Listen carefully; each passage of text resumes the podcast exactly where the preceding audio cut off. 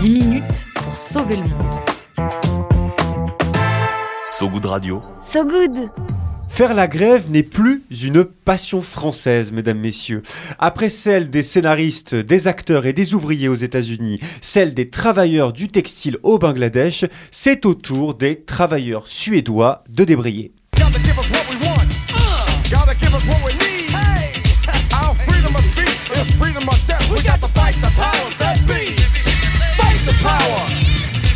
Et oui, il y a plusieurs moyens de fight the power. En Suède, bah, c'est par le blocage. Quatre ports du pays ont rejoint ce mardi une grève lancée la semaine dernière par les travailleurs suédois de l'entreprise Tesla.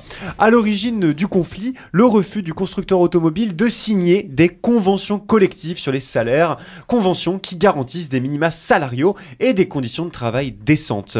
De quoi mettre en rogne ouvriers, mécaniciens et dockers suédois qui ont annoncé qu'aucun véhicule Tesla ne serait dans les ateliers du pays, ni aucun véhicule chargé ou déchargé dans les ports concernés. Ça, c'est du rapport de force. Pour la presse, c'est le modèle social suédois qui est en jeu. Et un modèle menacé par le propriétaire de Tesla, le fameux Elon Musk, qui refuse de s'adapter aux règles en vigueur sur le marché du travail suédois. L'entreprise a d'ailleurs tenté de contourner le blocus portuaire en faisant escale, tenez-vous bien, dans d'autres ports, mais aussi en utilisant d'autres bateaux que les siens pour éviter d'être reconnus. C'est malin, mais c'est périlleux. Le puissant syndicat des transports suédois a pris Tesla la main dans le sac et menace désormais d'étendre la grève contre le constructeur à l'ensemble des ports suédois, voire même aux ports norvégiens et danois. Une chienlit comme on en connaît peu dans les pays nordiques. Selon la presse suédoise, la grève serait en train de se répandre comme une traînée de poudre. Des électriciens et nettoyeurs des ateliers Tesla ont déclaré qu'ils allaient également entrer en grève. Ouais, ouais, et en réaction, l'entreprise pourrait, elle, envoyer depuis l'étranger des Union Busters, ces briseurs de grève, comme elle l'a déjà fait aux États-Unis.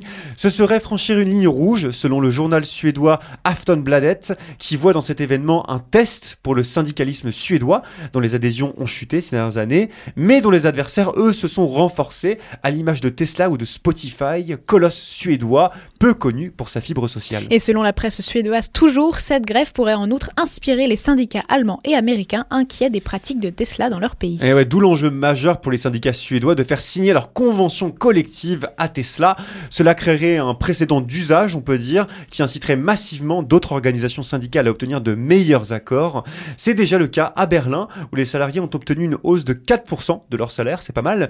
Vu l'inflation record de ces dernières années et le creusement continu des inégalités, peut-être ne reste-t-il que la grève pour rééquilibrer un rapport de force décidément bien inégal.